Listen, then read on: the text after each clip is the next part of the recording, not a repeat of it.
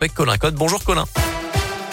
Bonjour Mickaël, bonjour à tous. Et à la une aujourd'hui du changement à venir dans le protocole sanitaire à l'école après une réunion hier entre les syndicats de profs, les représentants des parents d'élèves et le ministère d'éducation.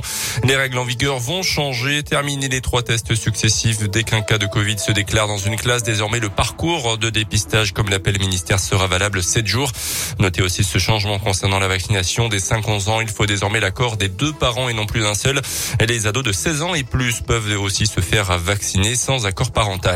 Un nouvel accident de la route dû à l'alcool hier soir à Bourg-en-Bresse. Peu avant 23 heures, un automobiliste est allé tout droit au rond-point de Flériage devant l'hôpital, arrachant au passage un panneau de signalisation d'après la police. Le conducteur a été testé positif à l'alcool avec un peu moins d'un gramme d'alcool par litre de sang. Un drame dans la région. Hier après-midi, deux hommes sont morts dans le crash de leur hélicoptère. Ils étaient partis de Villefranche vers 15h30. L'appareil a été signalé disparu deux heures plus tard dans le secteur du col du Béal entre la Loire et le Puy-de-Dôme avant d'être retrouvé en flamme une heure plus tard. On ignore les causes précises de ce crash. Une enquête a été ouverte. Plus légèrement, les sports avec euh, du foot. Ce soir, un choc régional entre le FBBP et Annecy en national. Premier match de l'année en championnat pour les hommes d'Alain Pocha. Direction donc la Haute-Savoie. Coup d'envoi à 18h30. Les Bressans sont quatrième, Annecy troisième. Un petit point seulement devant au classement.